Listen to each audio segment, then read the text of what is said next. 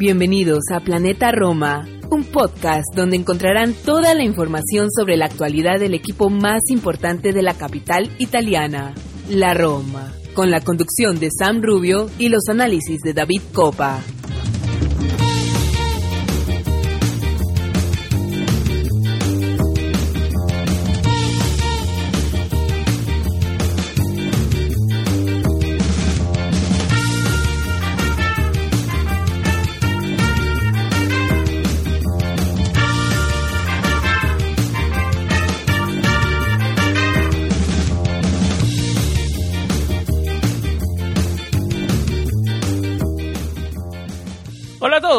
Tifosi y y bienvenidos al episodio número 99 de Planeta Roma Podcast. Ya no sé qué nos tendrá preparado nuestro co-host y editor de planetaroma.net, David Copa, pero estamos el próximo episodio ya es el número 100. Así que algo algo especial tendremos preparado para todos los que nos escuchan. Que cada vez sigue creciendo, la verdad que es una comunidad eh, súper buena y que cada vez sigue creciendo. Hemos agregado una persona más a nuestro equipo de Planeta Roma, también lo estaremos hablando con él más adelante. Pero bueno, antes de introducirlos a ello, quería hablar como siempre eh, todos los temas que vamos a hablar en este episodio. No, no grabamos un episodio desde antes de la victoria frente al Genoa, dos triunfos seguidos, un, un partido complicado frente al Genoa, pero que al final se sacó el triunfo una victoria convincente eh, por Europa Liga frente al Shakhtar Donetsk. Estaremos desmenuzando eso con David y con nuestro invitado para el programa de hoy. Y nada, y toda la actualidad del equipo, ¿no? Hubieron renovaciones, ya se están más o menos viendo las ideas de Tiago Pinto, lo que quiere hacer, cómo va con los jóvenes. Primero fue Ibáñez, del que ya hablamos, ahora Rick, Rick Karsop, que renovó también, y en la mira están los jugadores como Gonzalo Villar, Beretut, el mismo Miquitarian y y Lorenzo Pellegrini, ¿no? Que se está retardando un poco lo de Lorenzo Pellegrini, me quiero enfocar en eso, en eso también con David eh, más adelante. Y bueno, vamos a terminar el vamos a terminar el episodio haciendo una previa del próximo rival, que es el Parma, un Parma que viene en el puesto 19, un Parma que no llega bien, que no ve, no sabe del triunfo hace varias fechas, ya estaremos hablando también de eso más adelante. ¿Y cómo llega la Roma físicamente? Porque si llegan partidos, llegan partidos seguidos importantes antes de la, de la fecha FIFA. Cerramos con el Napoli, después de una seguidilla del Parma y el regreso, un viaje a Ucrania con, frente al Shakhtar Donetsk y un, Napoli que también llega descansado, ¿no? Bueno, eso será tema para episodios más adelante. Eh, yo creo que eso más o menos vamos a desmenuzar este episodio. Eh, bienvenidos, como les digo, otra vez al episodio número 99. Vamos a la pausa y regresamos con David.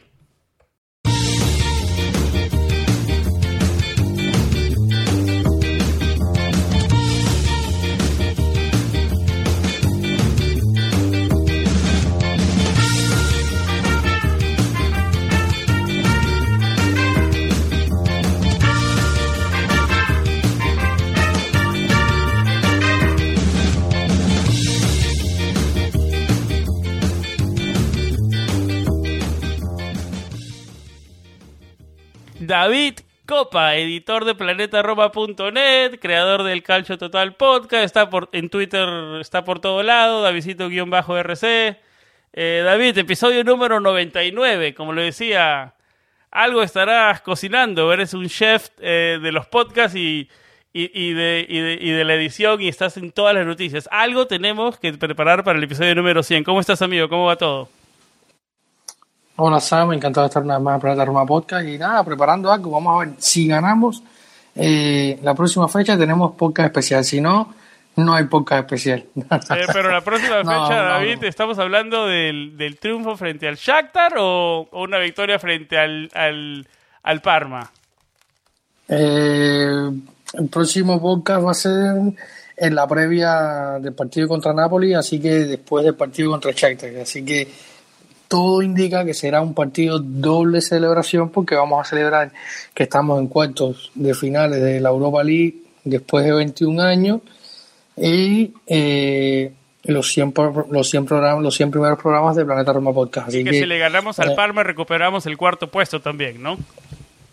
Sí, también. Así que vamos, vamos a estar llegando a eso. Así que nada, encantado de estar una vez más por acá y 99 programas después estamos tan frescos y 99 no es poco, David, no es poco. No, no, no, no es poco, para nada. Bueno, David, eh, vamos a introducir a nuestro invitado para debatir, meternos ya de lleno a, debatir la victoria frente al Shakhtar Donetsk, el nuevo integrante, el nuevo editor de planetaroma.net, una gran adición al equipo, eh, Martín Villalba, que también maneja la cuenta de Twitter Roma Latam. Martín, un placer tenerte en Planeta Roma. ¿Cómo estás? ¿Cómo va todo? Hola Sam, hola David, muchísimas gracias eh, por esta fuerte acogida realmente un honor para mí estar en el, en el programa 99. Eh, me siento un gusto en, no llegar al 100 porque cuando ya tengamos mil programas voy a poder decir que yo estaba desde que teníamos programas de dos cifras y no desde las tres cifras. Entonces... Momento perfecto, momento perfecto. Sí, realmente sin pensarlo, pero fue un timing maravilloso. Eh, insisto, un saludo a todas las personas que, que nos escuchan alrededor del mundo. Eh, como, como ya bien dijo Sam, yo soy Martín Villalba. Si es que me quisieran leer alguna vez, eh, cubro a veces un poco los partidos mm, de una forma más, más diáfana que la que le hacen eh, Sam y David, que son súper analíticos, admiro muchísimo su trabajo. Así es que para complementar, yo puedo ser un poquito más, más, más, más fuera de, los cánones. Así es que si gustan seguirme, también de cualquier manera están viendo mi trabajo en en el portal nuestro, en planetaroma.net, y realmente tengo, o sea, siento mucha emoción por lo que podemos lograr de aquí al futuro. Muchas gracias por la invitación y, que se vaya repitiendo. Sí, no, un placer, un placer tenerte ya en el equipo de Planeta Roma y por todo lo que vienes haciendo, que tal vez sean cosas que no se vean, pero son importantísimas, eh, Martín. Así que... doy fe, doy fe de ello. ¿Ah? Doy fe de ello. David, da fe de ello, que es el, el principal. Yo ahí yo no tengo que ver casi nada, Martín, te cuento. Ahí es David el que corre todo. Muchas gracias. bueno, nos metemos a la victoria frente al Shakhtar por 3 a 0, una victoria convincente, una victoria con goles de Lorenzo Pellegrini, que tal vez podemos decir, y, les voy a hacer esta pregunta, ¿estará agarrando el pico más alto de la temporada ahora o está teniendo hasta su mejor temporada en Roma? Un gol increíble de Stefan El Sharawi, que tal vez esté agarrando el punto cuando más se le necesita por la misma lesión de Mikitarian. Eh, el tercer gol fue de Gianluca Mancini un jugador que también es otro de esos que se viene consolidando esta temporada ya con, con participaciones eh, importantes y seguidas, ¿no? Con un nivel de consistencia. Eh, quería preguntarle, y quería comenzar con ese tema. ¿Cómo lo vieron hasta que duró? Porque se fue lesionado, obviamente, ¿no? A Henrik Mikitarian como falso 9. Comenzamos contigo, Martín. Muchas gracias, Sam. A ver, eh, te soy sincero, yo a Henrik lo vi un poquito como que perdido, perdido ese día eh, y creo que como que la apoteosis de lo, de lo extraviado que estuvo Miquitaría en el partido fue el tiro anterior a pedir el cambio. Un tiro completamente desorbitado, fuera de lugar. No es la primera vez que en la temporada eh, eh actúa en esa posición. Recordemos que cuando estuvo lesionado seco al, inicio de la temporada y también cuando cuando Borja todavía no cuajaba mucho, hubo unos cuatro o cinco partidos, tal, eh, tal vez exageré menos, unos dos o tres partidos en los cuales Henrik fue tomado como, referencia en el ataque, como, pivote ahí frente en el ataque, y le fue muy bien. Realmente encadenó una racha goleadora eh, muy, muy consistente, eh, al punto de que varias varias infografías, varios eh, detalles de, cuentas eh, prestigiosas de medios deportivos en, Twitter o en Instagram, lo colocaban como en las estadísticas de goles y asistencias creados junto a, monstruos de, las ligas europeas. Dígase, por ejemplo, Messi o incluso el mismo Heung-Min Son, como como en ese en ese ratio de, participación en goles. Pero realmente eh, yo contra el Shakhtar no lo vi muy cómodo. Eh, no sé si habrá pesado algo en él el tema de que estás jugando contra, contra tu ex equipo, tal vez te, o sea, yo sé que Henry es un profesional, no me malinterpreten, pero tal vez muy en el fondo a veces sí te golpea el estar jugando contra un equipo donde pasaste grandes años en tu carrera. También es un factor importante, también es el jugador que tiene más minutos eh, con la Roma esa temporada, eh, 2110 hasta ahora. ¿Tú crees que se le está acabando la gasolina en un momento importante la temporada, tal vez necesita unos partidos de descanso. ¿Cómo, cómo ves el tema de Mkhitaryan, David? Y el tema del falso 9, ¿cómo lo viste ahí? Eh, a mí realmente eh, sí se vio quizás no, tanto como, como, perdido, yo sigo viéndolo un poco cansado.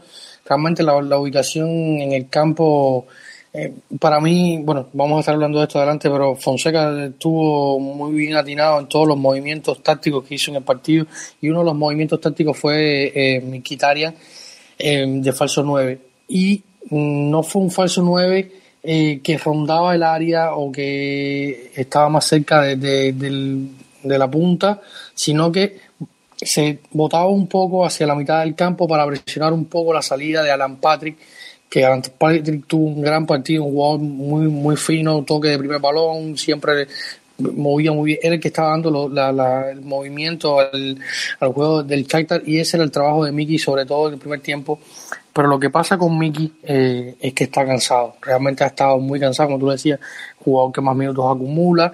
Eh, Fonseca yo creo que entre un poco entre capricho entre la necesidad que tú sabes que como decía Martín eh, hubo momentos de la temporada que estaba al nivel de los meses a nivel de de, de, Bruno Fernández, los Kevin De Bruyne, de jugadores eh, importantes hoy, mucho más jóvenes que él, eh, un par de ellos más jóvenes que él. Y, a nivel de, construcción de juego, de involucrarse en, tanto en goles como asistencia, estaba en, un momento importante de la temporada y ha venido decayendo. Como, como, como fue eh, a la baja o como ha ido a la baja el, en general el juego ofensivo de la Roma, que se ha visto debilitado, sobre todo porque Mayoral ha dejado de marcar con la frecuencia que lo venía haciendo eh, en los últimos, en el mes de febrero, finales de enero, y, y en la baja de Miki ha influido muchísimo porque él era el hombre que estaba liderando esta ataque. 2.526 minutos en todas las competiciones.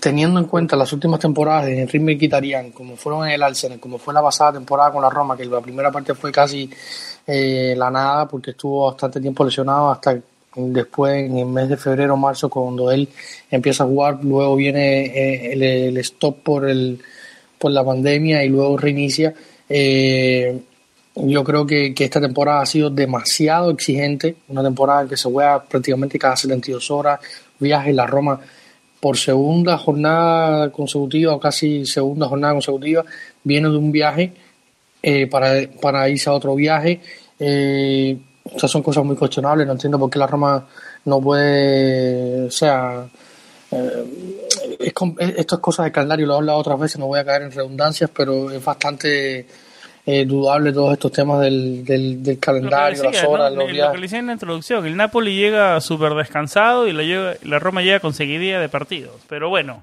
no nos desviemos del tema tanto, no hablaremos de eso. Entonces, yo creo que, que, que el, el, el factor eh, físico le ha pasado la cuenta a Miki que ya tiene una edad que no ha podido eh, tener una no ha podido tener un recambio válido Pedro ha tenido sus problemas físicos. Carles Pérez no ha estado a la altura.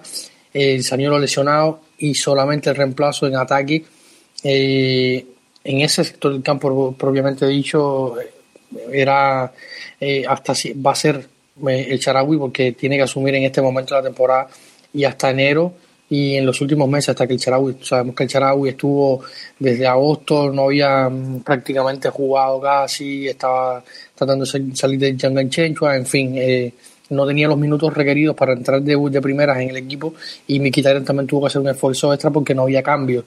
O sea que yo creo que ha sido un pequeño cúmulo de cosas y que eh, yo creo que en la táctica quizás se le vio un poco perdido por esto porque le faltaba la intensidad para en mejorar esa presión, pero de igual manera es un jugador que tiene una clase que con solamente eh, un toque desmarcó a Pedro que se quedó, que, encaró y le dejó un balón muy bueno a, Lorenzo que definió con una frialdad y una tranquilidad que pocas veces lo he visto de, cara a puerta en la Roma. Eh, así que eh, yo creo que ahora le vendrán bien estos partidos de descanso, esperemos que no sea nada grave. Este, este viernes estuvo haciendo fisioterapia en Trigoria eh, estamos grabando ya en la madrugada, de, o sea, en la mañana del sábado en, la hora de Italia, así que en nuestra web encontrarán durante este sábado las informaciones que probablemente tengamos nuevos detalles sobre si hay alguna lesión, la profundidad, el tiempo.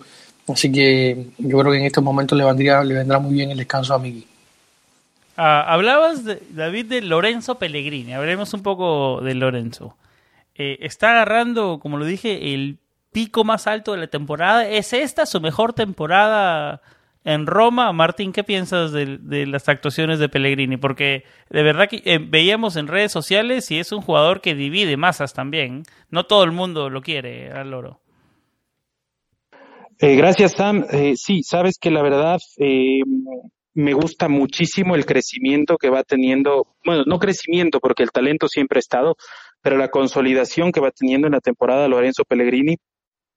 Un par de veces yo lo he estado analizando a Lorenzo como, como jugador y lo que siempre me faltaba de Lorenzo era ponerse el equipo al, hombro en estos partidos eh, complicados, en estos partidos decisivos y para mí, tal vez sea un tema que lo vayamos a abordar más adelante, para mí, la, de, la, del, la del día jueves contra el Shakhtar es la primera victoria en un partido grande que yo le veo a Lorenzo Pellegrini ponerse el, el, equipo al hombro y al mismo tiempo es la primera victoria, y yo la considero así, de Paulo Fonseca en un partido grande y decisivo, porque a veces, o sea, en realidad teníamos un rival muy, muy complicado en, en frente y la labor de Lorenzo no solo ha sido llegar al arco, generar oportunidades para, para sus compañeros, sino también saber cuándo ponerle la pausa al partido, cuándo meter pierna, cuándo eh, tocar hacia atrás, cuándo abrir el campo. Realmente yo estoy muy, muy contento.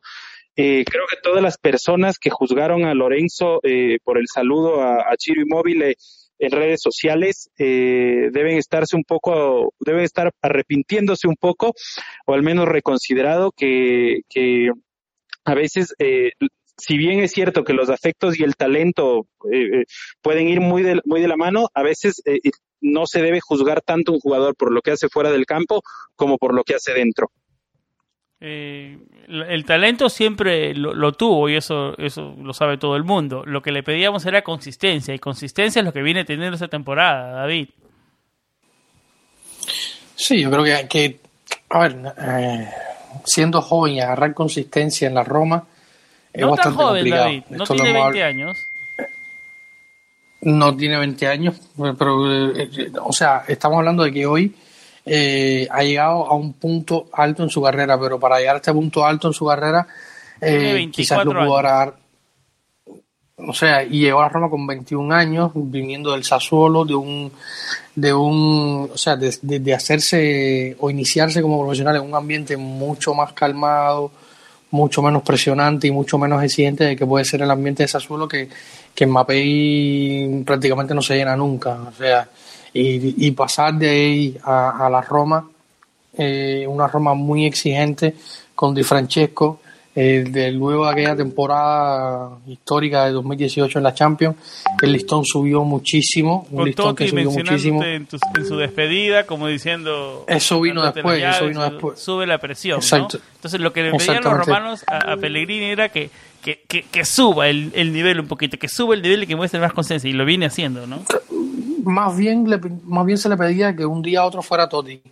Mm, yo no creo ni que se le pedía que se subiera el nivel eh, muchas veces yo lo he criticado, sobre todo me, molesta muchas veces cuando falla los tiros libres, se molestaba con Castro, con Castro, perdón, con Colaros en los tiros libres, en los corners, corners que ha mejorado muchísimo, los corners, bueno, el último gol del partido contra el Chata cae un cobro de falta a él, como el, como el partido anterior eh, contra a un testazo de, de Mancini que fue un pase desprendido de de, Lorenzo, ha mejorado mucho el balón parado, le falta el tiro libre, mejorarlo, esto no es algo que, que, de un día para otro se adquiere, esto lleva mucho trabajo, pero los niveles de presiones desde la llegada de la Roma a, de Pellegrini fueron aumentando cada vez más, cada vez más hasta un punto de inflexión cuando sale Francesco Totti, que en aquella famosa mesa de prensa que hemos comenzado, comentado tantas veces por acá, eh, le puso un bloque de cemento enorme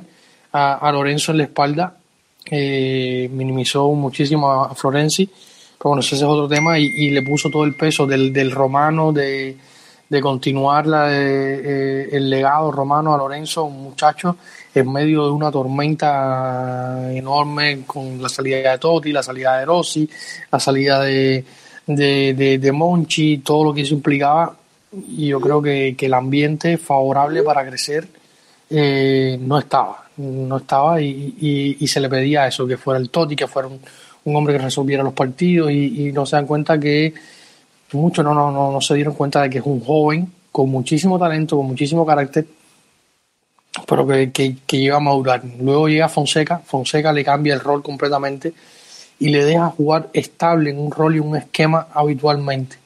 Algo que, que, ha faltado en los últimos años. Se tuvieron bastantes técnicos. Lorenzo pasaba de una posición a la otra. y Francesco nunca la encontró. Habiéndolo dirigido en esa solo, nunca le encontró la posición. Primero de, enganche, luego de lo recorrió más en, el campo hacia atrás, lo ponía eh, un poco de interior por derecha, se lo ubicó en varias posiciones, ninguna dio la tecla hasta que llegó Fonseca y le ha sacado el sumo a, Lorenzo Pellegrini. Y esta temporada hay un antes y un después con Lorenzo Pellegrini. Yo creo que es el momento de la eliminación de Coba ante Spezia. El problema con eh, el problema de Incheco, eh, que él ahí comienza a tirar del, del carro hay unas declaraciones que a mí me encantaron de él, yo creo que las que más me han encantado de un jugador de la Roma en los últimos tiempos. Luego del partido contra Spezia al, siguiente, los siguientes días en, eh, en el Olímpico por, el partido de Liga, cuando se termina el final con ese gol espectacular suyo, eh, él salió y dijo, esto es un equipo, aquí ganamos todos juntos y perdemos todos juntos. Y yo creo que que con esa pequeña frase ahí queda resumido todo. O sea, se hablaba de los problemas que habían tenido Dink, lo que él quería hacer, lo que Fonseca, división de poderes, eh, y, que él salga a decir esto en un ambiente tan revuelto, a mí me, a mí me encantó muchísimo, no me lo esperaba de Lorenzo, porque él es a veces un poco, eh, siendo joven, tiene un poco, no sé, eh, impulsivo y a veces dice había hecho cosas que no eran totalmente coherentes en un momento tan difícil y yo creo que este momento fue puntual para él. Luego eso ha sido crecimiento, como, lo decía Martín, sabe cuándo meter piernas, sabe cuándo poner la pausa, sabe cuándo eh, hacer el pase que tiene que hacer, sabe cuándo tiene que, retroceder un poco más en el campo, cuándo no cuándo puede hacer un pase, cuándo no, ya, ha evolucionado muchísimo y yo creo que hoy eh, para mí habían un jugador italiano en la Serie A este año que estaba a un nivel por encima del resto, que era Nicolo Varela, que estaba teniendo, está, teniendo una temporada eh, exorbitante, sobre todo por lo que aporta en el medio del campo del Inter, pero hoy Lorenzo Pellegrini yo creo, eh, quizás también hablando un poco del sentimiento, eh, pero con la mayor objetividad me parece que Lorenzo hoy es el mejor jugador italiano que tiene la Serie A. Estamos hablando en el mes de marzo y de cara a la Eurocopa eh, va a ser brutal para, para Lorenzo. Y yo creo que esto, eh, o sea, todos estos factores que he comentado han, ayudado muchísimo a su crecimiento. Yo creo que hoy está siendo la mejor temporada en Serie A de, de Lorenzo Pellegrini, siendo líder, siendo capitán y siendo lo que se le pedía. Otro jugador que viene en mejoría esta temporada y apunta a defender a Italia en las Euros es Gianluca Mancini. Eh, es el cuarto jugador con más minutos en todas las competiciones del equipo. Eh, 2.312 minutos, 5 goles, 2 asistencias. Eh, viene de marcar en los dos últimos partidos. Eh, el crecimiento y el liderazgo de Mancini es importante también, Martín. Totalmente de acuerdo, Sam. Mancini a mí, o sea, yo le veo un potencial altísimo a Mancini. Le veo eh, la, la, talla, le veo el carácter, le veo la fortaleza física para heredar eh, lo que lo que Italia ha acostumbrado siempre en, en, la saga, desde, bueno, voy a hablar desde que yo más o menos veo fútbol, o sea, desde Franco Baresi, pasando por Paolo Maldini, los Cannavaros, eh, no quisiera nombrar a Nesta por su pasado en el rival, pero me, corresponde nombrarlo. Eh, y bueno, con, con, con, con, lo que fueron los herederos de esto, que fueron básicamente eh, los Bonucci, los Chiellini, también el mismo Daniel Ederossi jugando, como usted recordará, en selección muchísimo tiempo en la saga, si bien en la Roma siempre jugó eh, en la volante, ustedes recordarán que, que, técnicos como Prandelli, técnicos como como el Ah, eh, bueno, ahorita especialmente hablando de, de, Prandelli, lo utilizaban eh, en la saga. Entonces, para mí, Gianluca Mancini tiene todo para consolidarse en la en la élite. eh, de defensores italianos eh, ansío eh, realmente que, que, lleguen a buen puerto las negociaciones de extensión del contrato con Gianluca. Y em, realmente lo que más me gusta de Gianluca es la capacidad eh, técnica que tiene y su liderazgo, porque yo siento que es un, una persona que dentro del vestuario impulsa todo el equipo, sobre todo en los momentos más, más difíciles, ¿no? Y yo lo veo a Gianluca, eh, como digo, consolidándose y dándonos muchísimo en, en, una defensa que realmente venía siendo agua en, en temporadas pasadas. Me, me, me gusta muchísimo Gianluca y sobre todo apuntando a la Eurocopa yo veo que, o sea, a mí les voy a ser sincero, yo aparte de mi selección, yo soy ecuatoriano, aparte de mi selección, ninguna otra me ha generado como, gran expectativa en los, en los torneos continentales o en los torneos mundiales. Disfruto los mundiales, disfruto las Copas de América, pero sigo 100% Ecuador. Pero desde que le sigo a la Roma, eh, siempre me ha llamado la atención Italia por ver cómo nuestros jugadores, mis jugadores, que yo los quiero, se, se desempeñan. Entonces a mí me da mucha ilusión verlo a un Gianluca Mancini en selección, verlo un Leonardo Spinazzola en selección, verlo un Lorenzo Pellegrini en selección y creo que Italia está para pelearle a cualquiera en ese torneo. Eh, va a ser tema, va a ser tema importante lo del lo del acero, porque yo creo que después de muchos años este equipo italiano eh, da para esperanzarse, ¿no? Porque es un equipo joven y con proyección a un techo alto, ¿no? Bueno, esos temas para más adelante. Eh, regresando ya para cerrar eh, lo que bueno sobre la victoria frente al Shakhtar eh, 3-0. Eh, vamos a, a, a Ucrania con una ventaja importante. Si no pasa nada extraordinario, deberíamos pasar de ronda. Y bueno, ya cada vez cuando estemos pasando de ronda, cada vez más, podemos ir pensando en, en, instancias más importantes de Europa Liga, pero sabiendo cómo es la Roma, siempre paso a hmm. paso, partido a partido. Cuidado, eh, mucha gente que aquí somos muy supersticiosos. Dime, David. Que aquí somos muy supersticiosos y te veo ya pensando que si las fases, que si no. No, no, no, no, tú sabes cómo a mí las palabras finales, las palabras títulos, eh, con. Eh, no se asocian con Roma. Vamos a, yo digo, fa, partido a partido, fase a fase. Estamos ahora ventaja cómoda, 3 a 0, ¿no?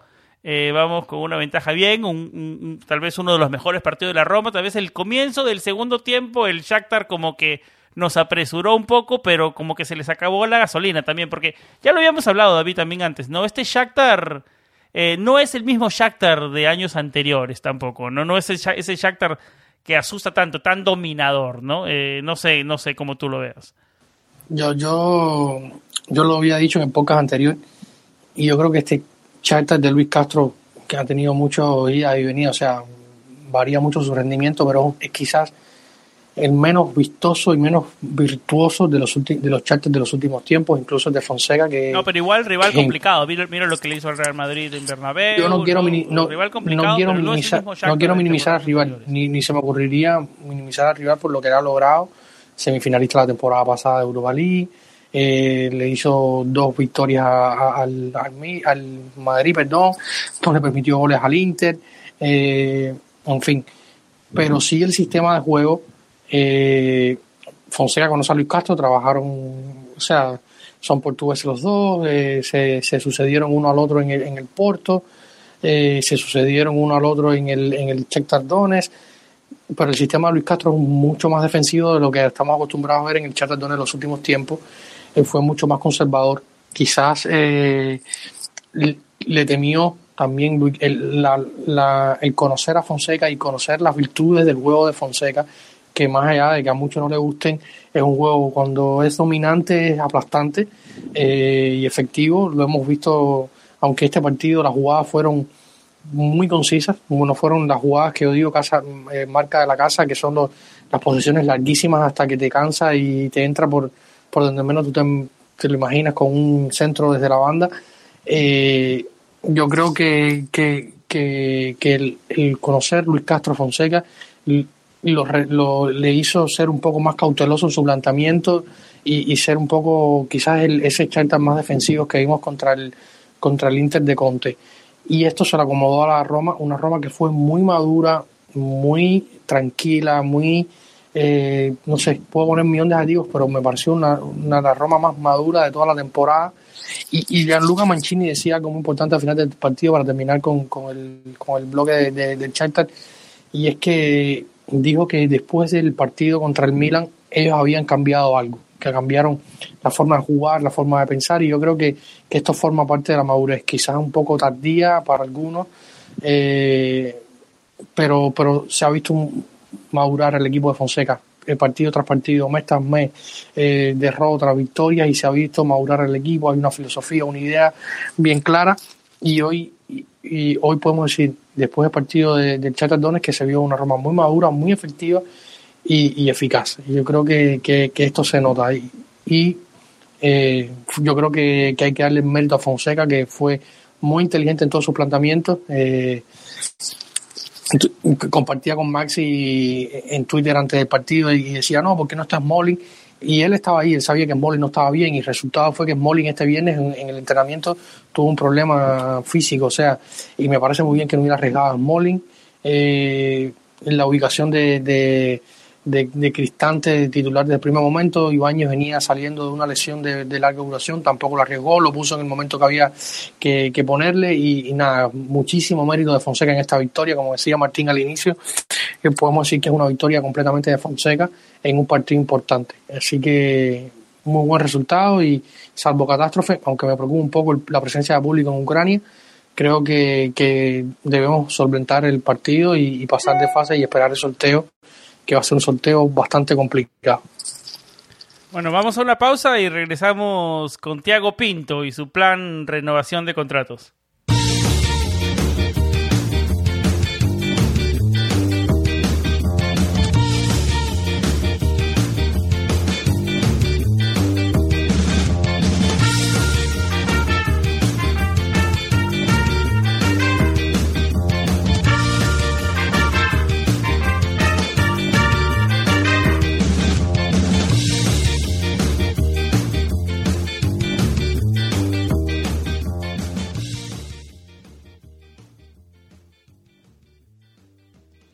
David, Martín, hablemos un poco de Tiago Pinto.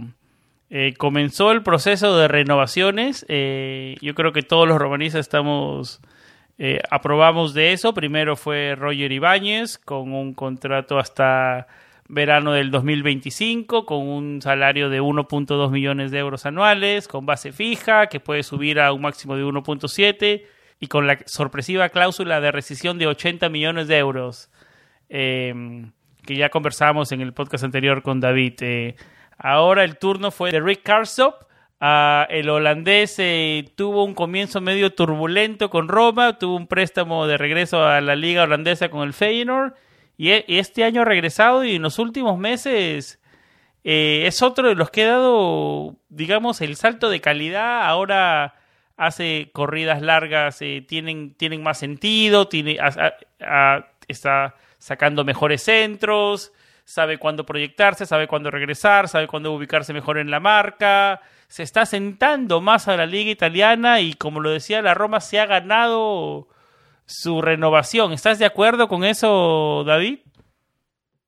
Yo creo que sí, eh, se lo ha ganado a pulso. Yo estaba, cuando me preparaba para el podcast, estaba revisando en nuestra web una noticia de, del 10 de septiembre que todavía estaba el mercado abierto y el titular era avanzan las negociaciones entre Roma y Genoa por Cadro. Estaba a punto de cerrarse la negociación.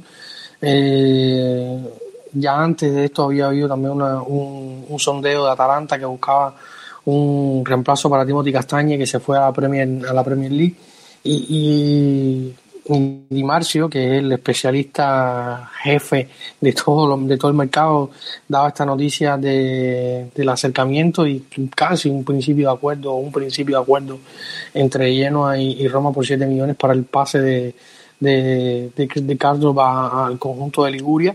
Eh, al final se frustró. Eh, hay muchas teorías, se habló muchísimo de esto en la radio romana saben que nunca, nunca se para y, en aquel momento se estuvo hablando de que Edin Checo y Lorenzo Pellegrini convencieron a Carlos de quedarse, Fonseca también tuvo una en aquella mini pretemporada, lo podemos recordar, en partidos contra Cagliari, eh, San, San Benedetto, eh, no me acuerdo del otro partido, eh, tuvo una gran mini pretemporada, Fonseca sabía que tenía grandes dudas en ese costado derecho, Santos no da garantía, Bruno Pérez era lo mejorcito que tenía, acababa de salir Florenzi por segunda vez eh, y apostó por Castro. Y la apuesta salió muy bien, él lo dice en las declaraciones que pueden leer en nuestra web.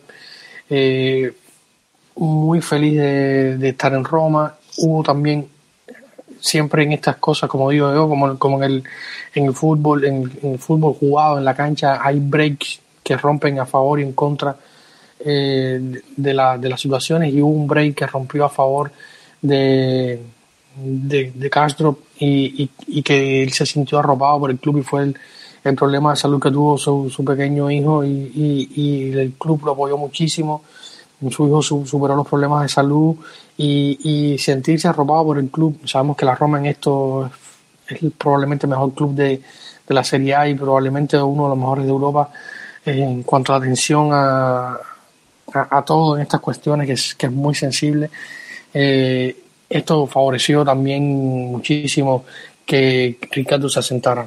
También estuvo el cambio de esquema, algo que, que él no se cansa de, mencionar y que muchos critican y yo he debatido muchísimo con el tema del 4-4-2, del 4-3-3, del, y Fonseca ha hecho hincapié en, esta, en este esquema de, dos carrileros largos porque los dos carrileros largos se sienten muy cómodos en esta posición y tienen menos eh, involucración defensiva, por decirlo así, se ven menos involucrados defensivamente, con menos rigor defensivo, aunque han mejorado muchísimo en la fase defensiva, pero eh, potencia lo que tienen bueno los dos. Uno, la llegada por derecha de Castro con un pie derecho muy bueno, al punto de las cinco asistencias y el otro que es Espinalzola, el uno contra uno brutal que siempre te genera superioridad eh, para llegar al área con balón controlado y poder definir. Yo sé que esto otro de los asientos de Fonseca. jugador con más minutos, David, 2272, un gol, cinco asistencias. Exactamente. También es que Fonseca no ha podido rotar mucho. En Bruno Pérez, que ha sido la alternativa a los dos laterales, eh, es el único lateral que tiene. Galafiore estaba fuera de la temporada. Santón, después del la tercera jornada no ha contado para nada, entre problemas físicos, COVID y, otro millón de lesiones y problemas no ha podido contar, así que eh, Fonseca ha tenido solo un lateral y por suerte Ricardo ha superado los problemas físicos que lo, eh, tuvieron fuera las primeras temporadas en Roma hasta llevarlo a Feyenoord para retomar su, su, su carrera. Eh, los ha superado, pero de largo, y, y esto es otro cierto, o sea que fueron varias cosas que se fueron involucrando y yo creo que es una renovación súper merecida eh, de Ricardo. Antes del programa hablábamos, Martín, Alex, eh, tú y yo, sobre el tema de cláusula.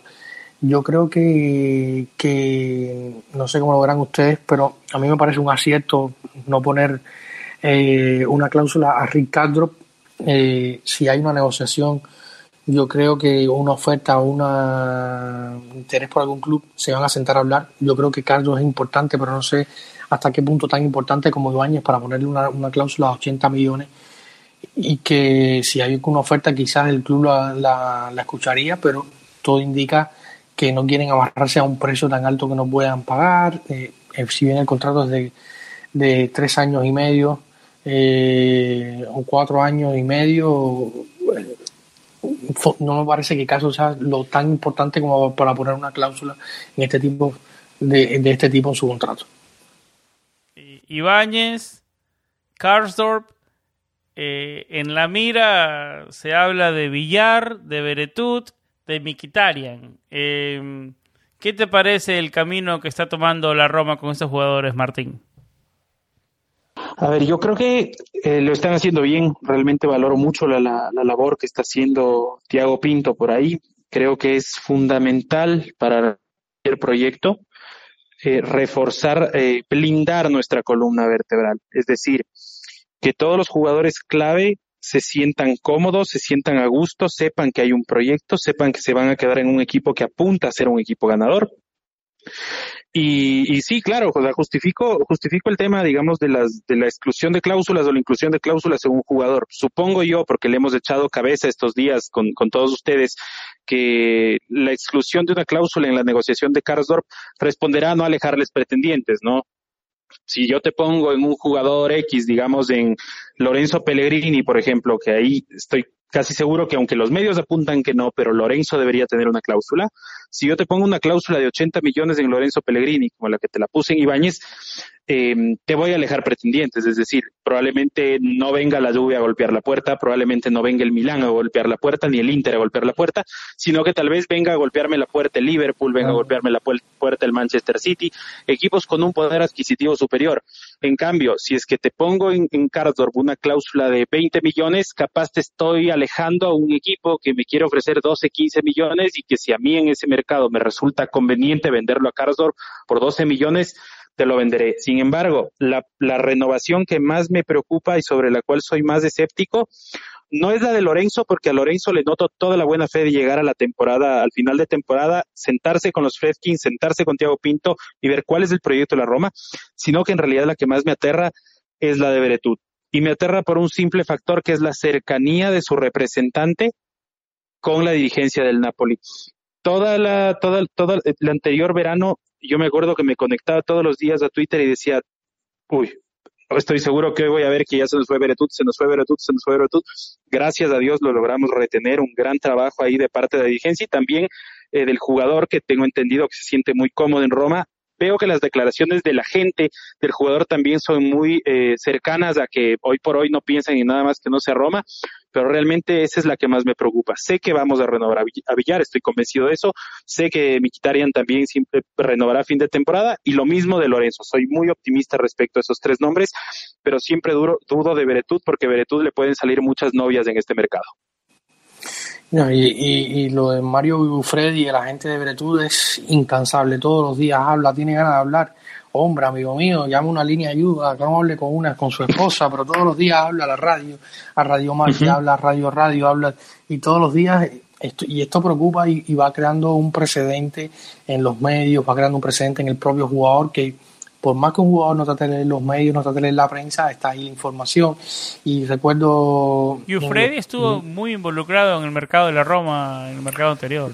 por Fienga, fue uno, de los, fue uno de los colaboradores de Fienga cuando hubo la ausencia de, un, de, director deportivo. fue uno con, de, los, de los agentes que se acercó a Trigoria eh, para ayudar un poco. las conexiones. decirlo. Exactamente. Y, y, pero el problema es que Freddy eh, todos los días saca unas declaraciones que habló con tal y habló con Escuela. Tiene varios jugadores, tiene jugadores en Napoli como el Chica Isaac, que se ha ligado varias veces a la, a la Roma, pero habla y, se dice que y vuelve siempre el tema recurrente de este, como decía Martín, del Napoli, del Napoli y del Napoli. Yo creo que, que, siendo consecuente y como está la situación, yo no creo que, o sea, como está hoy la tabla de la Serie A y visto el precedente que, y todos los problemas que hay en un club como Napoli, con Aurelio y Laurenti al frente, no creo que, que sea tampoco consecuente eh, Jordan Beretud de marcharse a Nápoles, pero si viene con una oferta, visto la situación económica que hay a nivel deportivo en, todos los clubes, eh, a lo mejor se lo piensa. Yo no lo creo, para mí no, yo no creo que, Difícil que, de Laurentiis, el de Laurentiis te quiere negociar hasta el último centavo número uno, pero la Roma no está en posición para decirle no a una oferta de verdad. Tendría que ser una oferta muy buena. Muy, muy, muy buena. en posición para decir que no, desafortunadamente, ¿no? Pero tendría que ser muy buena. O sea, para, para, que, para que salga eh, en Jordan Beretú y que la Roma se lo piense y, y, hagan dudar a los Freaking y, a Pinto. Y este jugador, no sé, habría que pagar 50 millones y ofrecerle 7 millones, 5 millones hoy a, a Jordan Beretú. O sea, estoy, estoy especulando, pero me parece a mí que, que, es la única manera de que sea una de que Jordan Bertú salga hoy de, eh, de la Roma. Está bueno que estamos hablando de esto, ¿no, David? Estamos hablando de Beretú, de Pellegrini, estamos hablando de Villar, ahora con lo que veníamos hablando del, ya el episodio anterior, la, nueva, la, edición al equipo y a minutos y de nivel de, de Aguará. Tenemos una, un mediocampo importante que ha empezado a retor bien eh, Diagorá y Villar no se vieron mal juntos frente, en el triunfo frente al Shakhtar. Es un buen problema de Fonseca en, ese, en esa mitad de la cancha, ¿no? Sí, yo mm, voy a seguir con la línea de Martín que decía que la que más le preocupaba era la de, de la de la de Bretud.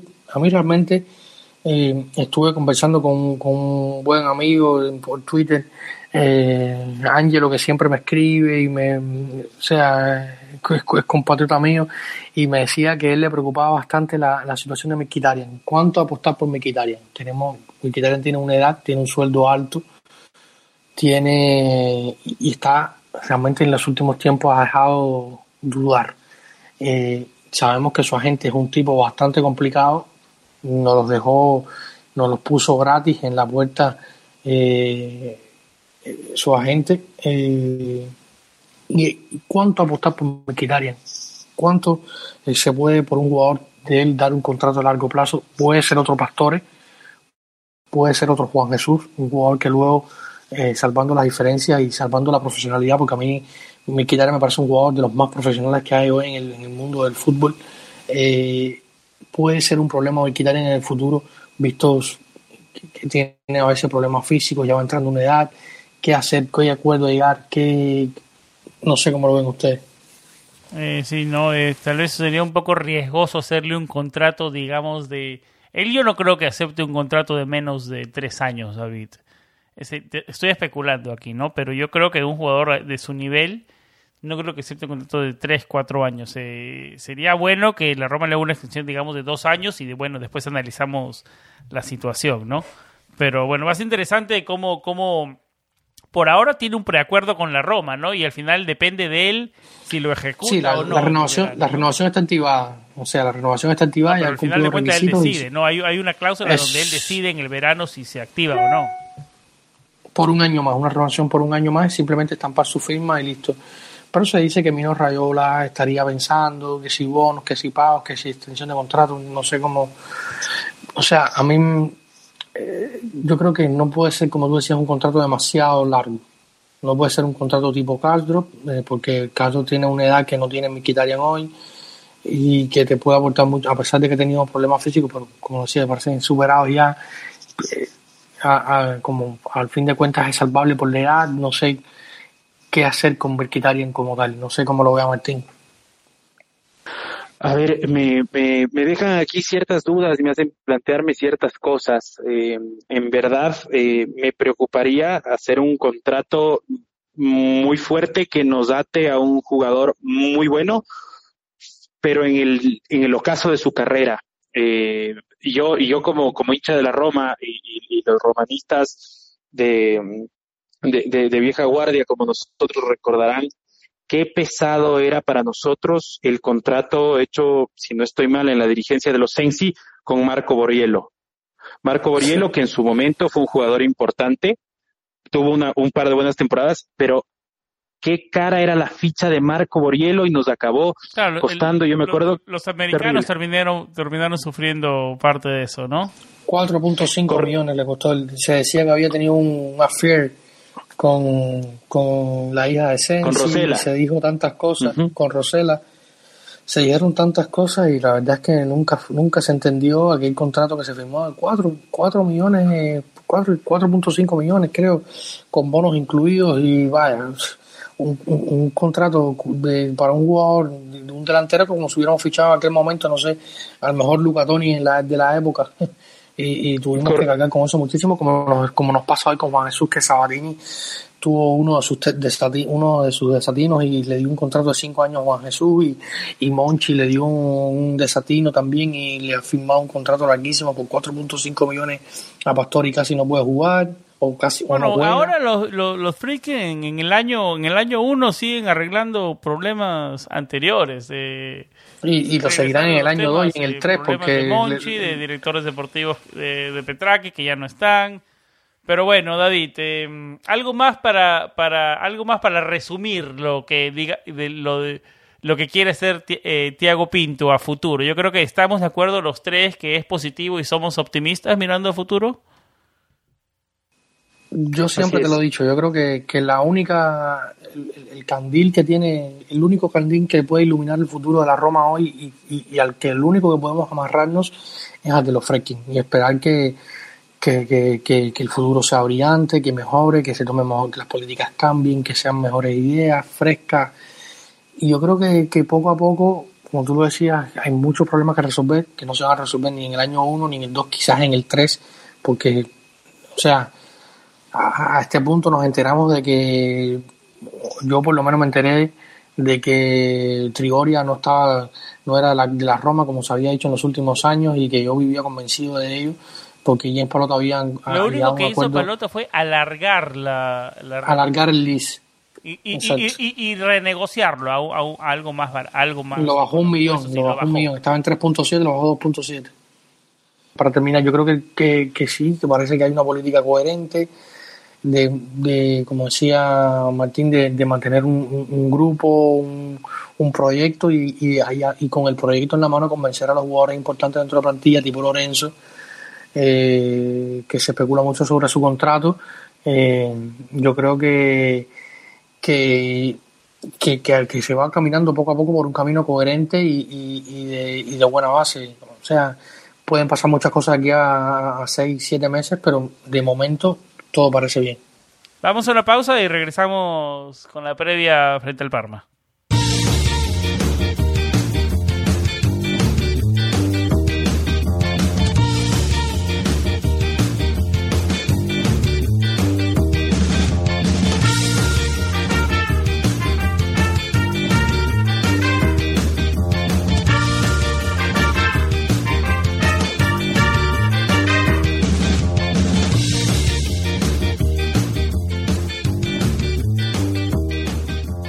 Bueno, ahora nos metemos a analizar el Parma-Roma por la fecha 27 de la Serie A.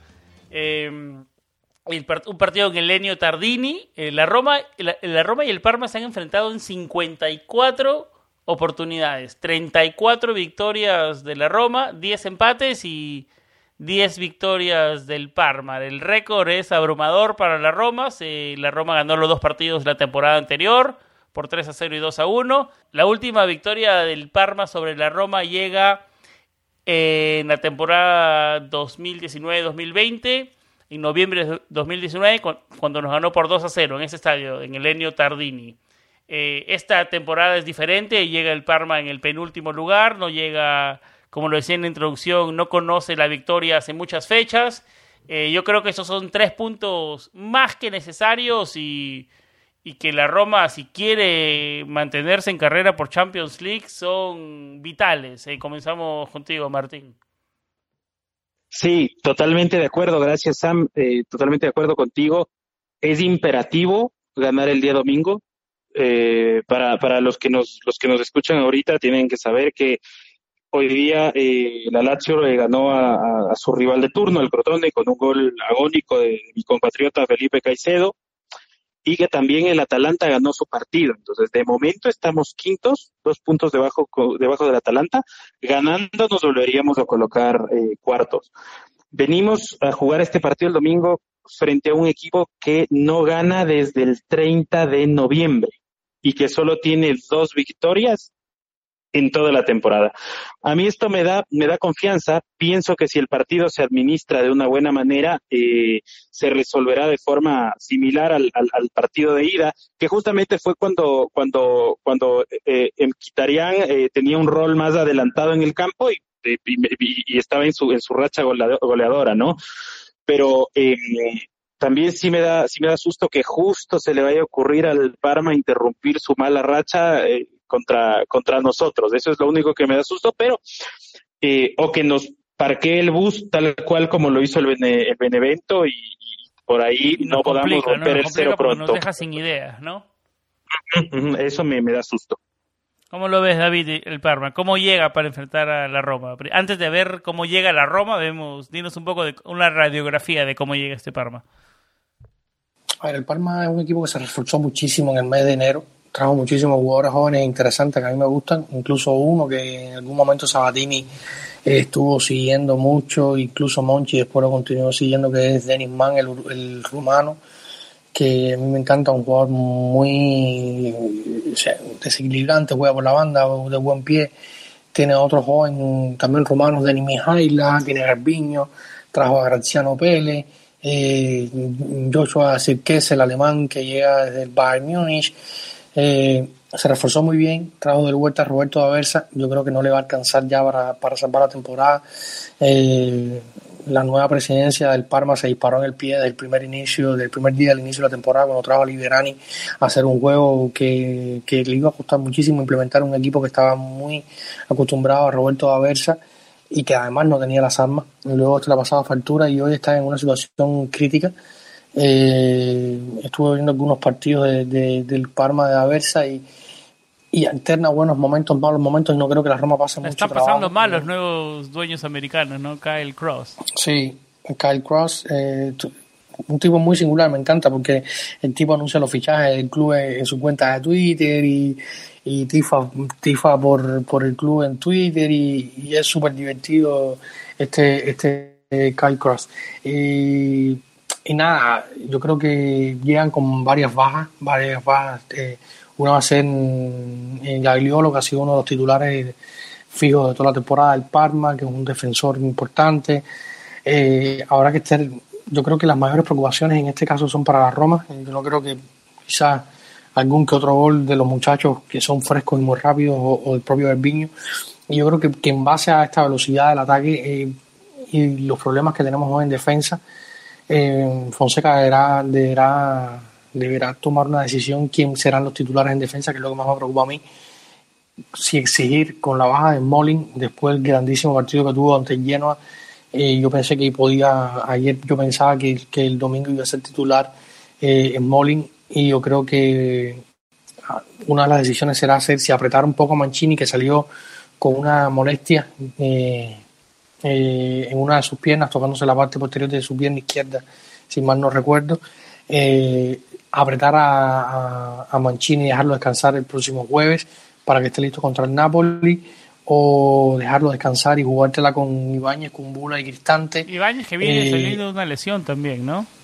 Sí, jugó 20 minutos en el partido este jueves. Eh, va a tener que decir Fonseca, yo creo que esta es mi mayor preocupación, cómo va a estar para la línea central. Y como decía Martín, no podemos darnos otro no nos podemos dar el lujo de, de perder puntos otra vez contra un colero, eh, contra Parma. Esto es lo que nos ha salido bien toda la temporada y no podemos afectarlo ahora. Eh, Esos dos puntos frente al Benevento me siguen, me siguen. Sí, sí, sí, sí, esos dos puntos. Más, más que contra los top 6, la verdad, esos dos puntos contra el Benevento. Y espero también. A mí no me importa.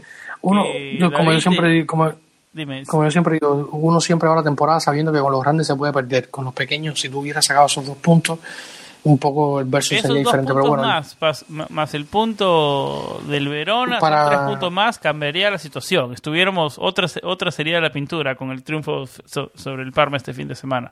Pero bueno, no Pero bueno, para hacer- regresar a, a ese tema. Para resumir, yo creo que, como te decía, veces, ¿no? esta mi, mi mayor duda, como te decía antes, yo creo que mi mayor duda va a ser la defensa, porque creo que lo demás eh, va a funcionar como ¿Qué siempre. Se habla de Paul López? Tuvo su mejor partido de la temporada frente al Shakhtar. Eh, yo solamente le conté un error en distribución. Bueno, un error lo puede tener cualquiera. Después de eso, partido sólido. Sabíamos que es un buen atajador de remates, pero estuvo sólido en todo sentido esta vez. Y la verdad que al comienzo del partido eh, nos sacó de apuros eh, Pau López. Eh, viene. Este es el Pau López que pensábamos ver al comienzo de la temporada, Martín.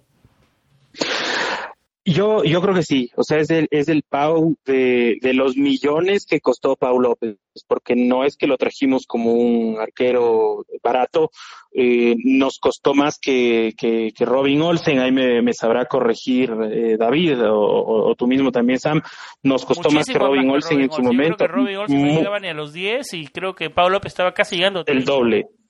Sí, bueno, El doble, entonces en este caso doble. el, el doble o el triple. Entonces, en este caso, eh, realmente creo que, que un resultado, una performance como, como, como la de la del día jueves a Pau López sienta muy bien. Creo que Pau López eh, se vio muy condicionado por las lesiones, muy condicionado por el por el gol torpe que, que recibe en, en, en el derby del año pasado, un derby que dominamos de, Ese de- fue de- su de error cabo a bisagra. rabo. Después de eso se fue, a- se fue Sí. bajó el nivel, ¿no? Es, es correcto. Entonces yo, yo espero que este partido le sirva de un espaldarazo a Pau López y que se convierta, no sé si en el, el, arquero de la Roma a, futuro, para la siguiente o la subsiguiente temporada. Pero el arquero del presente, comencemos con eso, ¿no? el que necesitamos para cerrar la temporada bien. David, necesitamos consistencia de Pau López, así que tú... Yo no voy a hablar mucho de no voy a hablar mucho de... No te da mucha seguridad, pero hay que darle crédito que los últimos par de partidos lo viene haciendo bien, ¿no? A mí me pone nervioso, yo lo tengo que decir así, me pone nervioso. En la, primer, en la, primera oportunidad de esa jugada por banda que él sale así un poco torpe, me dejó nervioso. Eh, luego, en la segunda del segundo tiempo, que hubo un poco de trompicones en el área, me puso nervioso otra vez. Eh, Martín, nos pasamos hablando tres minutos de lo bien de Pablo López y nos tumbó el argumento, David, con, tres palabras. no, yo, lo que digo es que, es que no me da la seguridad, no me da la seguridad. A ver, lo que voy a decir es un podrá ser un total disparate, pero no me da la seguridad que me daba Allison. Probablemente no, no me da ningún pues, portero. Obviamente, David, es imposible pero comparar, no, pero, obviamente. Pero como Allison no hay muchos pues en el mundo. Claro, es imposible comparar con Allison. Comparemos con otros arqueros, ¿no? Es que no me da seguridad, simplemente no me da seguridad Paul López. Me alegro muchísimo de que esté teniendo un alza en su juego. Yo bueno, una participación así, David, como mínimo, que te da confianza. Y confianza tal vez es lo que necesite. ¿Estamos de acuerdo? Él y todo el equipo necesita confianza. No, no, pero el arquero más que, más que el arquero es una posición especial. un, arquero, un arquero lleno de confianza te da seguridad, ¿no? De ahí comienza, ahí está la base, ahí comienza todo, pienso yo.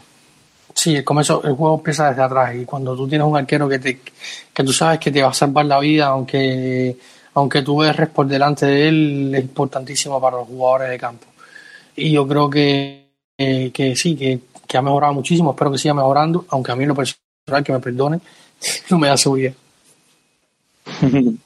¿Quién comenzará de delantero? ¿Está Erin Checo listo? ¿Borja Mayoral?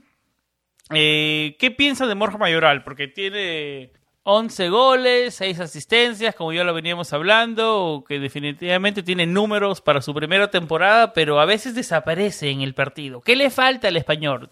Eh, definitivamente Fonseca lo defiende en sus conferencias cuando dice, a veces sí desaparece, pero hace otras cosas positivas, abre espacio para sus compañeros, siempre lo está tratando de defender. Eh, que es lo cierto, es que el pase de ayer... Tiene razón, pero a veces sí desaparece en el partido, David. ¿Quién comienza este fin de semana frente al Parma? ¿Está listo Erin Checo o se le va a jugar por Borja Mayoral?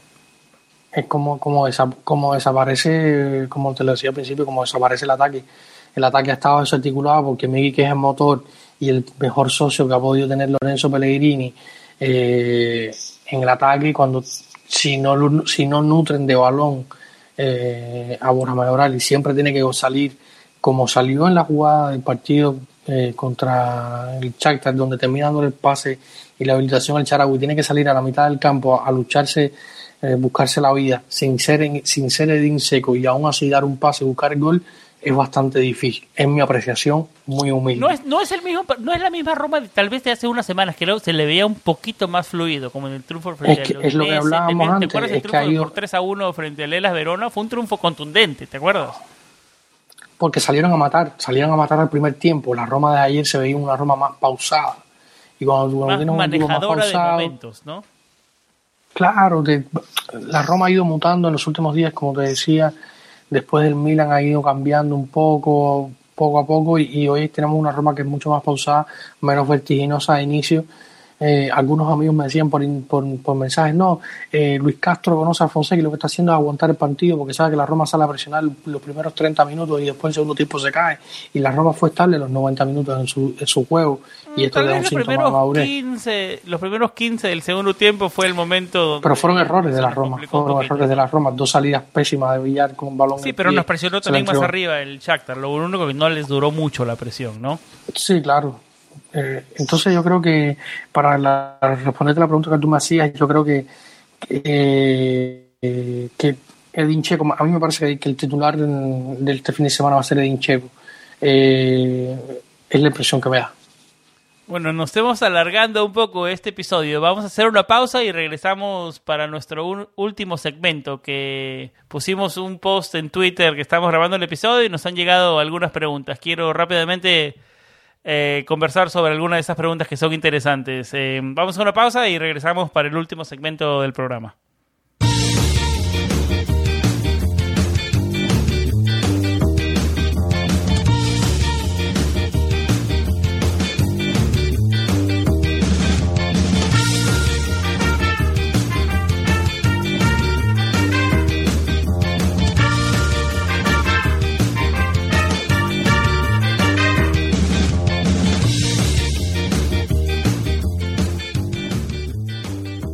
David, eh, Martín, nos llegan algunas preguntas de Twitter. De reconozco algunos nombres. Jorge, está Eric, Aitán, Cristian. El que no reconozco es Maxi Frigieri. ¿Conoces a un Maxi Frigieri, no. David? No, no lo tengo, no lo tengo. tampoco yo no lo tengo mucho que digamos. Eh, nuestro querido Maxi nos dice, con estos niveles de Villar, Pellegrini, Beretut, sí, hoy lesionado mismo y todo, y Diaguara, ¿a quién sacan? Eh, más o menos lo tocamos, un buen problema de Fonseca, ¿no? Dice, ¿quién es el 9 de la Roma? Nos pregunta, y también tocamos ese tema. Parece para David este fin de semana va, va a ser Edin Checo. Eh, dice, ya se imagina la sociedad Nicolás Aniolo, Gonzalo Villar. Yo creo que eso, esa sociedad a cualquier romanista emociona, ¿no, Martín? Sí, no, seguro, seguro que sí. O sea, yo, yo espero la vuelta de Nicoló con, con muchas, muchas ansias. Creo que, creo que incluso conviene, ¿no? Que, que, él va a volver eh, similar a lo que volvió el Sarawi, si, si bien el Sarawi vino de, de otra circunstancia distinta, que es la, la, Liga China, a lo que está viviendo Saniolo, que es eh, recuperarse de una lesión tan seria después de haber sufrido ya una lesión igual de seria en su otra pierna, ¿no? Entonces, eh, yo creo que es positivo porque Nicoló entrará como revulsivo tal vez en algún, o sea, primero entrará en un partido que tal vez esté resuelto, después entrará como revulsivo en algún partido importante, irá ganando en confianza y, y realmente, o sea, el, el, Nicoló indiscutiblemente va a entrar al, al, al once titular en algún punto de la temporada, pero en vez de quién. O sea, realmente yo veo que las, que las sociedades, los tándems que ha ido conformando eh, Fonseca, eh, sí me, sí me llevan a pensar qué difícil será para él, sabrá resolverlo bien, porque por algo él es el, el, DT de la, de la Roma y yo no, pero él sabrá resolverlo bien y saber en qué momento sacar a alguien y meter a alguien. Solo, solo realmente quiero decir que espero mucho la vuelta de Nicolás Saniolo y me quedo hasta aquí yo, porque realmente quiero que sea David, le, le, tiro la papa caliente a David, a que él responda quién sacaría entre Diaguará, Peretud y Villar ahí en el medio campo. Es el sueño de un entrenador tener opciones, David. Y es el sueño mío como tifoso poder sentarme y decir, ah, qué tranquilidad. Van a sacar a Beretud, van a entrar de Aguara con el mismo nivel. Y eso es una tranquilidad para todos. Yo creo que. Es muy buen tiempista de Aguara, ¿no? En, el ataque y en la misma marca también para meterlo, para meter los tacos. Siempre el timing es bueno, ¿no? Un Diaguara, un en nivel es, es importante para este equipo. Es que lo, hablamos acá por Arión hace un año, un, poco más, cuando iniciaba el proceso de Fonseca y recién llegaba Diaguara al equipo de la mano Tú y yo estábamos de acuerdo, estábamos contentos y Arión estaba un poco dubitativo sobre. Yo siempre estuve enamorado. A el, el, bueno de Arión. Yo, yo por transibilidad o por algo adoptaba como mío los, los deseos de Sabatini. Sabatini fue un director deportivo con el que hice mucha o sea, tenía, me identificaba muchísimo por la forma en que él veía el fútbol. Y, y, Diaguara fue uno de los jugadores que él identificó en su momento para la Roma y siempre seguía Diaguara de es un jugador que es muy bueno. Cuando Diaguara está en, en, este nivel y yo creo que aún puede subir más el nivel, eh, es espectacular, es probablemente de los mejores del campeonato. Esto, esto va a ser un dolor de cabeza grandísimo. Fonseca eh, o la Roma compite muy grande o Fonseca la caga a lo grande. hay, dos, hay dos posibilidades.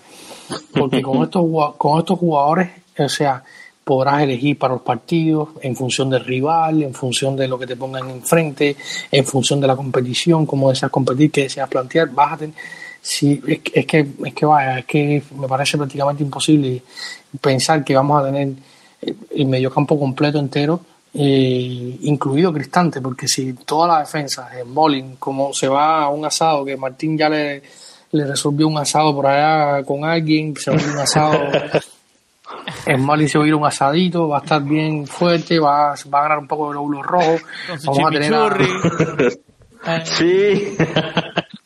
vamos a tener a, vamos a tener a, a Ibáñez en Molin eh, eh, Kumbula sano y voy a pensar que vamos a fichar un central más que puede ser pues, un central X, vamos a tener bueno, es que no me lo imagino, vaya, esto es una pasada porque realmente no me lo imagino una Roma con todos jugadores y quizás con un lesionado eh, que será Pastore porque no de la Roma, con profundidad en todas las líneas.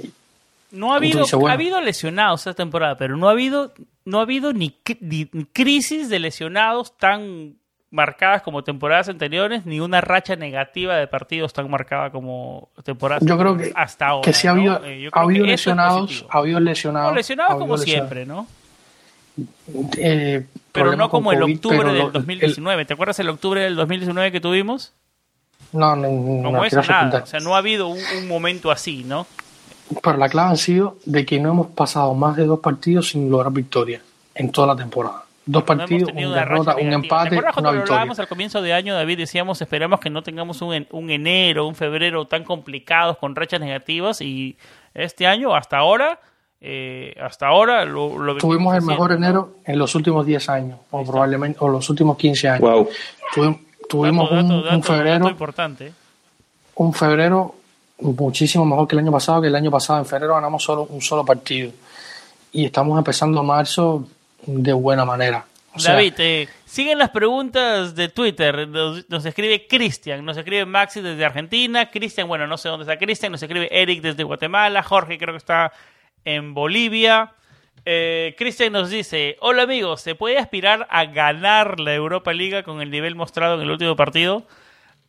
Para mí es, ese, esa, ganar Europa Liga y Roma en la misma, en la misma en el mismo tweet, eh, yo no sé, soy escéptico todavía. Llámame negativo, llámame todo lo que quiera. Yo soy escéptico. Yo digo partido a partido. No, no, de verdad que no tengo otra cosa que decir sobre eso. Yo creo que si vamos a pasar yo digo, esta ronda que siempre aspiramos, pero, después de eso hay rivales importantes en la competición, David. Eh, hablar de ganar la Europa Liga, yo creo que muchos romanistas hablan todos los años. La última final de Europa Liga que tuvimos fue una que perdimos con, con el Inter en el año 90. O sea, no es algo que pase siempre, es algo que hablamos, es algo que hablamos todos los años, pero que no pasa nunca. Y cuando en realidad tú hablas de algo todos los años y no pasa nunca, se vuelve es un sueño. O sea, vamos, vamos a traerlo a la realidad. Vamos a ir partido a partido. Yo creo que en el, siguiente partido hay la realidad es tan grande, La realidad es tan grande, Sam, como que desde el año 1998 la Roma no pasa de cuarto de final en Europa League. Bueno, ahí está. Ahí está ese, dato importante. Y hablarlo de ganar y de ganar y de ganar. Y a, a mí me parece un poco un poco apresurado, eh, por decirlo así. Yo creo que vamos a ir pasando fecha a fecha. Yo lo, yo lo veo así. No sé cómo tú lo veas, Martín. A ver, yo como, como todo romanista, yo quiero que mi equipo gane, me hace feliz que mi equipo gane y si mi equipo pierde, realmente, realmente me amargo. Pero yo no sé si les pase a ustedes que mientras más vamos avanzando en una competencia o mientras más cerca estamos desde el del primer lugar eh, en, liga eh, sostenidamente, yo empiezo a temerle qué tan grande va a ser mi decepción cuando pinchemos. Pero eso pasaba Eso, pasaba, Martín, ¿te acuerdas? El año del Scudetto. La gente, cuando estábamos ya cerca, los últimos partidos, la gente estaba esperando que la Roma pierda y que pierda y que la, y que los eventos que vienen atrás nos pasen. No es algo que, que, que, que, la Roma lleva eso en su historia. No sé cómo tú lo veas, David. Sí, sí, totalmente. Sí, sí, bueno, sí, dale, Martín, para terminar el pensamiento. Sí, o sea, yo solo, yo solo me, me, me, me, viene, todavía me da escalofríos y soy sincero, o sea, si es que esto fuera por, por, por video, verían que, que, tengo, que tengo la piel de gallina. Yo me acuerdo que habiendo ganado al Inter de Mourinho y habiendo ganado el derby con contundencia, yo todavía no me olvido, me da tristeza y se me hace un nudo en la garganta el partido contra la Sampdoria en esa temporada del, del, del, del 2010. Y, Martín, Martín, eh, vamos a, vamos a hacer una excepción porque era nuestro invitado es tu primera vez. 99. Pero no ese, se ese, episodio. Ese, tema está vetado en este programa. Está, bien, está bien. Bueno, bueno saberlo. No, no, no, pasó y si no me acuerdo, no pasó. está bien, está bien. Todos los romanistas se acuerdan de ese momento, no inolvidable. Yo me acuerdo, mira, mira, yo no sé si yo soy loco, pero mi primer pensamiento ese momento, yo estaba en un apartamento en la casa de un amigo en Orlando, Florida. Y me acuerdo, claro, súper claro, que cuando pasó ese, nos metió ese gol Pacini, mi primer pensamiento no fue, bueno, fue tristeza, molesto, pero de verdad que mi primer pensamiento fue, esto lo voy a sufrir por siempre. Esto lo voy a sufrir por años. De esto me voy a acordar años. Ese fue mi primer pensamiento cuando, cuando, cuando pasó el gol de, de Pazzini, ¿no? Bueno, bueno, es un tema que está cerrado. Hacemos la página. bueno, dale, termina el pensamiento. No, sí, y yo, yo, yo lo que digo es, yo quiero ir partido a partido. Espero, eh, sinceramente, de corazón, que nos vaya igual tocando una llave favorable. Si quiero avanzar eh, lo más que se pueda, porque estoy seguro que teniendo un grupo de, jóvenes ambiciosos, como el que tenemos ahora con, eh, con unos directivos también que le ven a la, a la Roma como un proyecto serio, eh, el ir avanzando nos irá dando confianza. Es decir, si es que este año, por ejemplo, llegamos a unos cuartos, llegamos a unas semis, dolerá mucho la eliminación si es que se llega a dar, pero para el otro año diríamos, diríamos mira, somos personas, somos un grupo que estamos capaz, que estamos en capacidad de seguir avanzando. Son jugadores jóvenes que si es que este año llegan a semifinales, evidentemente, eh, o cuartos de final, evidentemente tendrán decepción, pero dirán, mira, rompimos una racha como decía eh, David, de hace muchísimos años. ¿Y qué es lo que nos viene el futuro? El próximo año puedo hacerlo mejor. O sea, creo que con lo que se está formando ahorita. Sí, sí. Thiago Pinto está armando el equipo para mantener la columna vertebral, ¿no? Exactamente. Yo tengo, yo tengo fe de que lo, avancemos lo que avancemos en Europa League. Ya pasar de los octavos será un éxito, pasar de los cuartos mucho más, y es como cimentar las bases del futuro, para mí. Nos escribe Eric Gaitán, nos pregunta sobre Brian Reynolds. ¿Cuándo será el debut de Reynolds? Nos dice, siendo fríos. ¿Será que entramos a la Champions este año? Nos pregunta cuáles jugadores romanos para ustedes son los mejores de este campeonato. Yo creo que la tercera pregunta de los mejores jugadores ya lo tocamos, ¿no? Con Mancini, Pellegrini, el mismo Spinazzola, ¿no? Em, somos equipo de Champions, yo creo que eso estamos, yo creo que ese es el objetivo principal. Eh, eh, mucho, mucha gente dice podemos llegar a Champions ganando la Europa Liga. Yo no sé, yo no sé. Yo me sigo aferrando a que el camino a Champions es el cuarto puesto de Serie A. Eh, va a ser complicado. Lo bueno que los otros equipos también vienen siendo irregulares, ¿no? Y esperemos que eso se mantenga. Eh, ¿Cuándo jugará Brian Reynolds? Yo creo que todavía le falta un poco al americano, no sé si está Yo creo que este, que este fin de semana puede debutar. Eh, a lo mejor este, algunos este minutos puede ver este fin de semana. El Barba podría debutar, David. Eh, yo no sé si lo veo tan listo. ¿Qué, ¿Qué, hay? ¿Cuál es lo último con Brian Reynolds? No, está entrenando, ya estuvo convocado en el último partido de liga contra Genoa, ya estuvo ahí, calentó incluso, parecía que iba a salir del campo en el partido contra Genoa, que al final terminó siendo bastante una victoria muy ajustada pero no descarto que en cualquier momento debute. Se habla de que este fin de semana podría ser Bruno Pérez el titular por izquierda, eh, ocupando el puesto de Spinazzola, así que si, si en algún momento el partido está lo suficientemente tranquilo, a lo mejor Pablo Fonseca nos sorprende y manda al campo al muchacho y lo podemos ver por primera vez. a, mí me parece, a mí me parecería un poco rápido el debut. Bueno, bien por él, ¿no? Eh, ¿Cómo lo ves, Martín? Eh, yo tengo, hice una investigación eh, un poco en, redes con un par de, amigos que tengo por ahí que, viven en Estados Unidos, que veían la MLS. Realmente me, me, dijeron cosas muy buenas de, de, Brian, sobre todo en la fase ofensiva. Supongo que por esto mismo le costará un poco adaptarse a, la, a, lo, a lo táctico del, de la liga italiana. Lo, que me llegó a mí es que era en la fase ofensiva era su proeficiencia y le costaba un poco más en la fase defensiva y tirarlo a, de nivel MLS a Serie A. Yo creo que hay un choque bastante fuerte, ¿no? Pero si Fonseca piensa que está listo, bueno, dale, mister, ¿no? Correcto. Ahora, yo lo que yo lo que veo de positivo acá es que en el esquema que planteó Fonseca, que ya le ayudó a Karsdorp, porque recordemos que Karsdorp con línea de cuatro, ni para adelante ni para atrás, pero acá ya jugando un poco más adelante, o sea, delante de la línea de tres, más jugando como, como en la media, Karsdorp ha funcionado mucho mejor. Yo supongo que en algo así le podría ayudar, o sea, este esquema le ayuda más a, a, Reynolds a adaptarse a lo que va a pedir Fonseca y, la dinámica de la Roma de él, que si es que estuviéramos con una línea de, de cuatro. Yo, yo lo considero así. Espero que yo no veía mal que, por ejemplo, tal vez no debute este fin de semana, no, no tenga minutos, pero si es que por ahí marcamos un gol en Ucrania y estamos en un segundo tiempo bastante cómodo para nosotros, que por ahí entre unos minutos al final no me parecería. No, no puede jugar, no puede jugar, no está en Europa League. No, está inscrito, tiene razón.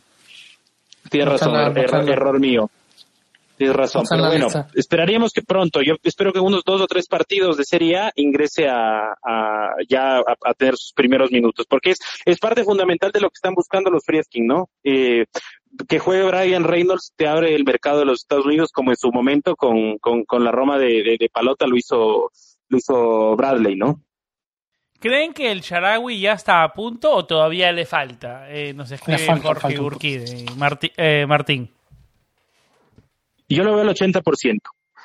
El Sharawi al 100% de las tres que tuvo, o sea, contra el Shakhtar metió una, pero el, estando al 100%, el 100% la primera no la falla y la última que tuvo probablemente la resuelve mejor. Entonces yo creo que está en un 80%. Hay que aprovechar que Estefan está con el tiempo en contra para ser considerado en la lista de la Euro por Mancini. Entonces esa es su motivación y él lo dice reiterativamente y de hecho ya los periodistas lo tienen en agenda. Siempre que hablan con el Sharawi deben haberse dado cuenta ustedes, tanto amigos oyentes como Sam y David, que siempre le preguntan, ¿la Euro es una motivación? llegas a la euro, qué piensas de la euro, y eso está ahí en la mente del Sharawi y eso va a servir para que él llegue al 100% eh, eh, muy pronto. Esa fue también la razón por la que dejó ir el contrato con el dinero todavía que tenía con los chinos, ¿no? Él quería que le den el contrato hasta final de, de, lo que él había firmado y al final dijo, bueno, ya está bien, no me den ese dinero, yo me quiero regresar a Italia a jugar, ¿no? O sea, fue también, dejó dinero para venir a, dejó dinero importante en China, en la mesa, ¿no? Para venir a, a Italia a jugar y ser parte del euro. Y eso también tiene mérito, ¿no? Vamos a ver si le alcanza y el gran beneficiado, si le alcanza, sería la Roma. Saludos para Jorge, para Eric, para Cristian, para nuestro gran amigo Maxi que nos, nos manda una pregunta. Eh, yo creo que por acá vamos a cerrando el episodio 99. ¿Algo más que quieras agregar, David? No, yo creo que hemos eh, cubierto bastante información, hemos hablado bastante, así que para no aburrir ya vamos a ir colgando los guantes, como se dice eh, coloquialmente, y nada, estaremos hablando la próxima semana en el, en el programa, finalmente el número 100 del Planeta Roma Podcast, así que nada, un placer tener a Martín por acá y nada, nos estamos escuchando en una semana. Martín, gracias por acompañarnos esta hora y media. Nos alargamos. Yo creo que este es uno de los programas más largos de Planeta Roma. Eh, no, yo fuimos de largo y un placer tenerte, la verdad. No, yo agradecerles muchísimo. Espero que, que, que, a pesar de lo, de lo que nos fuimos de largo, para, para los oyentes haya sido un programa entretenido. El honor de estar acá en, Planeta Roma Podcast es todo mío. Espero que no sea la, la última vez. Me he divertido bastante. Eh, quiero mandar un saludo pequeño a mi, a mi amigo Diego, que seguramente va a ser una de las primeras personas que oirá, y, y a mi papá, que de a poquito, de a poquito viendo la pasión que, que uno siente por el equipo, se ha ido apegando y no se pierde ningún partido de la Roma. Entonces, eso y agradecerles muchísimo. Y como digo, espero que no sea la última vez y que la gente lo haya disfrutado bastante. Un saludo para Diego y para tu papá Martín, como lo decimos siempre con Maxi, sumando, sumando tifosi y alorosi por todo el mundo, ¿no? Eso es lo más importante.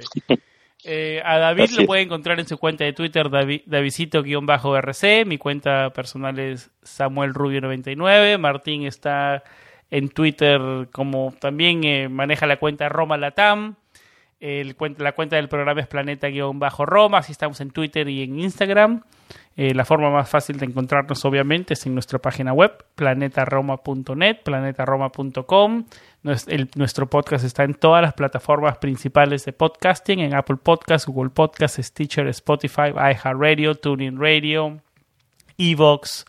Así que es fácil, súper fácil de encontrarlos. Vayan a la plataforma favorita y pongan Planeta Roma o vayan a nuestra página web, planetaroma.net slash podcast. Ahí siempre va a estar publicado nuestro último episodio. Yo creo que por acá nos vamos despidiendo, el episodio número 99. Perdóname, perdónennos que nos alargamos tanto, no es la idea grabar un programa tan largo siempre, pero yo creo que el, el material, el contenido ha sido súper entretenido, siempre nos divertimos David y yo hablando de la Roma y bueno, ahora eh, con Martín eh, muchísimo más, eh, como siempre, con vibras positivas y como siempre, Forza Roma. Chao.